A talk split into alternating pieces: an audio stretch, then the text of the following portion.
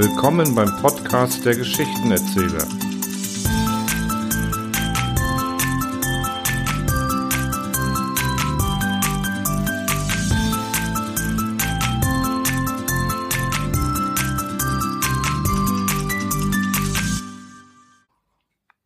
Uranophagie ist eine Kurzgeschichte des in der heutigen Zeit leider fast in Vergessenheit geratenen polnischen Schriftstellers Janusz A. Seidel.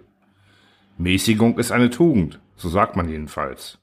Was wäre aber, wenn es unweigerlich feststehen würde, dass wir eines Tages trotz aller Mäßigung im wahrsten Sinne des Wortes platzen würden, ja auf spektakuläre Weise explodieren? Wo wäre dann der Sinn? Nun hören wir uns die Geschichte an und urteilen dann. Mein guter Bekannter, ein passionierter Reisender, dessen ungewöhnliche Abenteuer in der ganzen Galaxis bekannt sind, stammt von einer Insel im Ägäischen Meer. Er heißt Katapotulus, aber ich würde keine fünf Pfennig darauf wetten, dass der Name stimmt. Genauso wenig wie ich auf die Wahrhaftigkeit seiner Reiseberichte wetten würde. Niemand würde es jedoch wagen, daran zu zweifeln.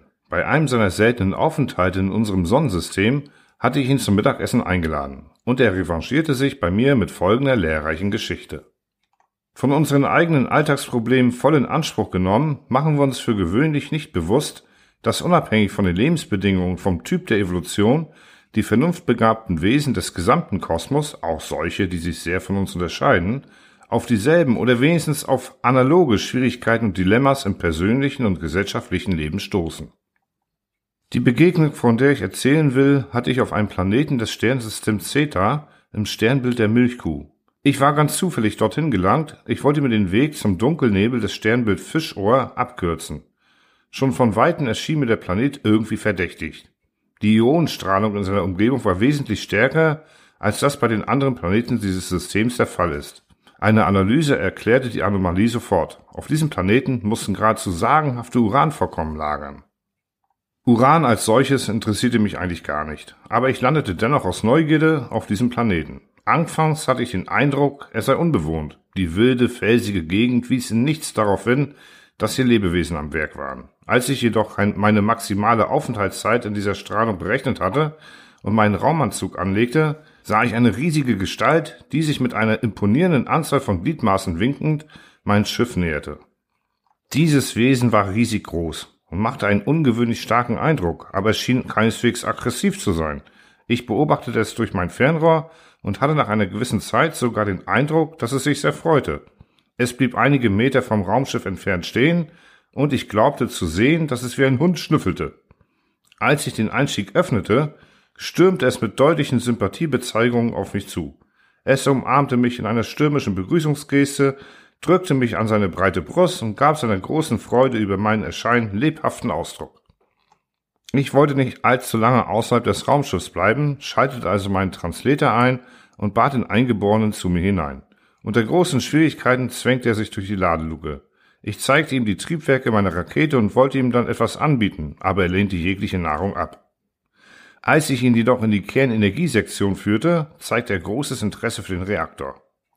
Er schlich vorsichtig an ihn heran, zog, bevor ich ihn daran hindern konnte, einen Uranbrennstab heraus und schnurpste ihn mit einem sichtlichen Genuss in sich hinein. Sein Gesicht nahm den Ausdruck höchster Zufriedenheit an, so als hätte er äh, eine hervorragend frische Salzstange oder etwas ähnliches gegessen. Wunderbar, sagte mit vollem Mund und Urankrümel fielen in seinem Bart. Stellst du das selbst her? Anerkennt betrachtete er den Rest des Stabes und aß ihn dann auf. Bevor er sich den nächsten greifen konnte, schaffte ich es ihm zu erklären, wozu ich Uran brauche. Er war zutiefst erstaunt darüber, und als wir das Kraftwerk verließen, drehte er sich noch einmal um und leckte sich genießerisch die Lippen. Auf meine Frage erklärte er mir, dass die Bewohner dieses Planeten sich von schweren Elementen ernähren, hauptsächlich von Uran, das hier in ausreichender Menge vorhanden ist.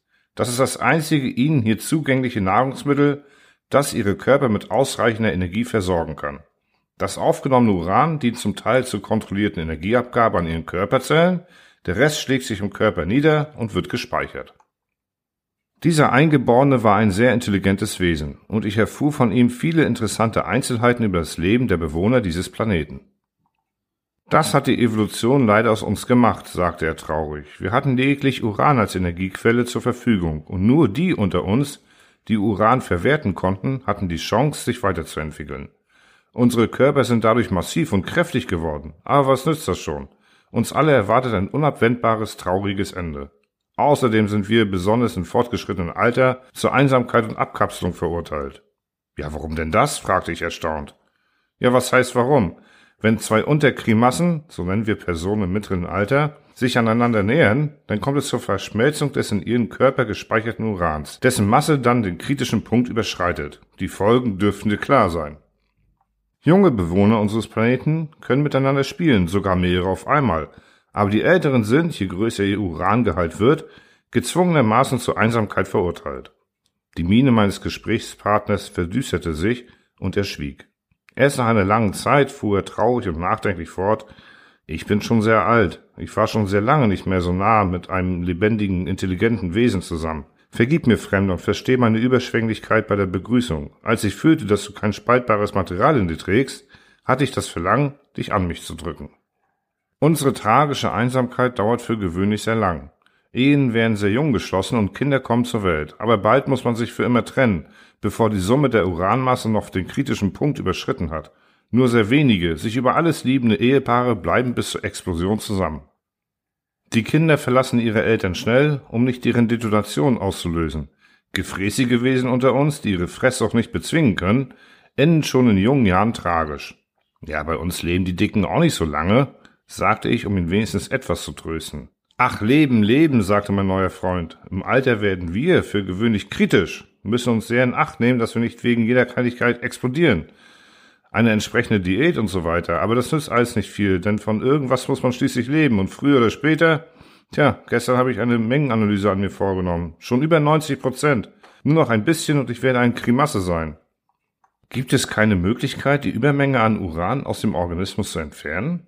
Leider nicht. Viele wichtige Körperteile setzen sich daraus zusammen. Vielleicht würde es sich lohnen, einige von ihnen für ein längeres Leben zu opfern. Ja, was zum Beispiel? Der Unterkrimasse bewegte seine zahlreichen Gliedmaßen der Reihe nach. Um alles ist es schade. Man weiß nie, wozu man es im Leben noch gebrauchen kann. Außerdem möchte man ja auch im Alter noch nach was aussehen. Mich hat man immer als sehr gut aussehend bezeichnet. Und gestern habe ich, zwar nur von Weitem, aber immerhin, so eine junge Schnucklige gesehen. Nicht mehr als 20 Prozent. Wenn ich unter 80 Prozent hätte, wer weiß, ob ich es nicht riskiert hätte und zu ihr hingegangen wäre. Was liegt schon daran? Noch ein bisschen und dann, hier macht er eine Handbewegung zum Himmel. Alle erwartet das, wenn nicht individuell, dann in der Gruppe. Es wird immer enger auf unserem Planeten. Der Nachwuchs drängt nach. Früher hatte ich jeder ein Gebiet von mehreren Hektar für sich. Jetzt muss man sich schon einschränken. Ich kann mir nicht vorstellen, wie das weitergehen soll. Jeden wird eine so kleine Fläche bleiben, dass eine zufällige Begegnung mit einem Nachbarn nicht zu vermeiden sein wird.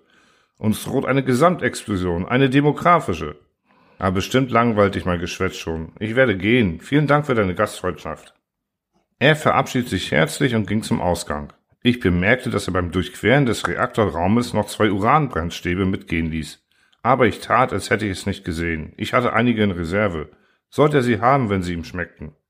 Er ging davon und winkte mir zum Abschied. Als er so weit entfernt war, dass ich ihn nicht mehr mit bloßem Auge hätte sehen können, holte er meine Stäbe heraus und begann sie genüsslich zu kauen. Ich beobachte ihn durch mein Fernglas. Plötzlich wurde ich von einem grellen Blitz geblendet. Als ich wieder etwas sehen konnte, schwebte noch eine riesige Wolke über dem Horizont. Da ich nicht genau wusste, ob er eine materialistische Weltanschauung gehabt hatte, betete ich für seine eventuelle Seele und verließ kurz darauf schnell den nicht gerade ungefährlichen Planeten. Seit dieser Zeit versuche ich alle, die mir begegnen, davon zu überzeugen, dass Verfressenheit eine sehr gefährliche Eigenschaft ist, beendete mein Freund Katapulus seinen Bericht und langte zum vierten Mal nach dem Nachtisch.